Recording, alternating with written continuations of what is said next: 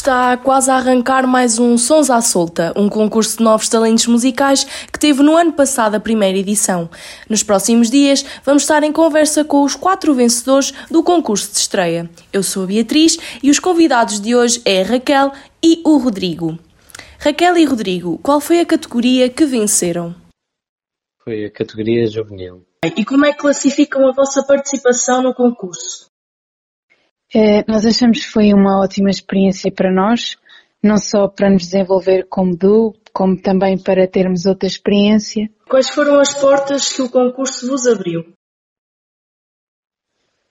É, é, aquilo que nós, que, que, nós mais gostámos e as portas que nos abriu foi o facto de irmos tocar à Feira de São Mateus, que acho que qualquer pessoa é, quer, quer tocar na Feira de São Mateus, não é?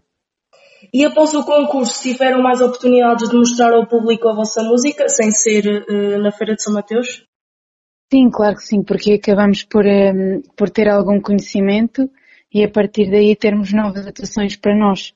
A música é um hobby ou é a vossa principal ocupação? É a nossa principal ocupação. Nós uh, estamos a estudar os dois música uh, na universidade e tentamos conjugar a música com o duo e a música dos estudos. E tem sido fácil conciliar? Nem, nem, sempre é fácil, mas uh, acho que quando se gosta fazemos por ser possível. exatamente. Uh, acham que este tipo de concurso faz com que músicos escondidos, entre aspas, tenham a oportunidade de mostrar o seu talento, a sua música? Sem dúvida. Claro que sim. Acho Eu... que devia haver mais concursos durante o ano. Sim, mais oportunidades como estas acho que é mesmo, que é mesmo bom para quem se quer soltar uh, e dar a conhecer o seu talento. Eh, foi a primeira vez que participaram num concurso do género?